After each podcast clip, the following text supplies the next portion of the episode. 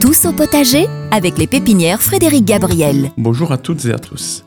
Il y a maintenant un mois, vous vous êtes peut-être embrassés, mais également souhaité les beaux vœux sous un bouquet de gui.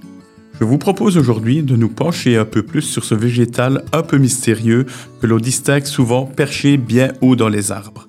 Le gui, dont le nom latin est le Viscum album, est présent en Europe, en Asie, en Afrique du Nord, où il s'installe sur certains arbres feuillus, rarement sur des conifères.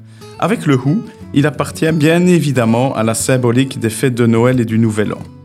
Saviez-vous que le gui est une plante hémiparasite, c'est-à-dire que le parasitisme n'est que partiel puisque le gui puise l'eau et les éléments minéraux sur les peupliers, les pommiers, les tilleuls, les saules notamment, qu'il colonise, mais il conserve sa propre photosynthèse. Il s'accroche donc à la plante haute en lui pompant, on va dire, de l'eau et de l'énergie, mais il a quand même malgré tout sa propre photosynthèse. Il faut savoir qu'on ne le trouve jamais sur les érables ni les hêtres et rarement sur les chênes. Le gui a des tiges arrondies dont la particularité qu'elles sont articulées et qu'elles se divisent régulièrement en deux jusqu'au sommet de la plante.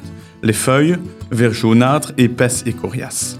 Les groupes de toutes petites fleurs mâles ou femelles qui apparaissent en mars-avril en haut des rameaux et à l'aisselle des feuilles évoluent en fausses baies globuleuses translucides, blanc nacré, qui mesurent moins d'un centimètre de diamètre et dont la pulpe est visqueuse.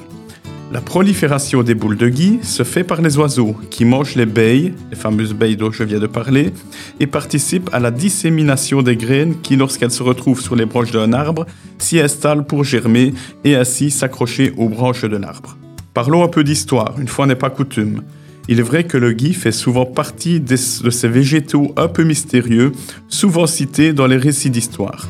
Chez les Gaulois, par exemple, la cueillette du gui répondait à un cérémonial précis nécessitant une faucille d'or, inoxydable par rapport au fer, un linge blanc pour recevoir la plante coupée. Les druides avaient fait du gui le symbole de l'éternité du monde et de l'immortalité de l'âme, et lui attribuaient des vertus curatives.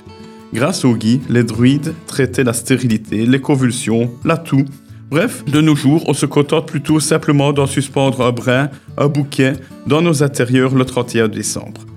Sur ces bonnes paroles, je vous souhaite une bonne journée. À la semaine prochaine.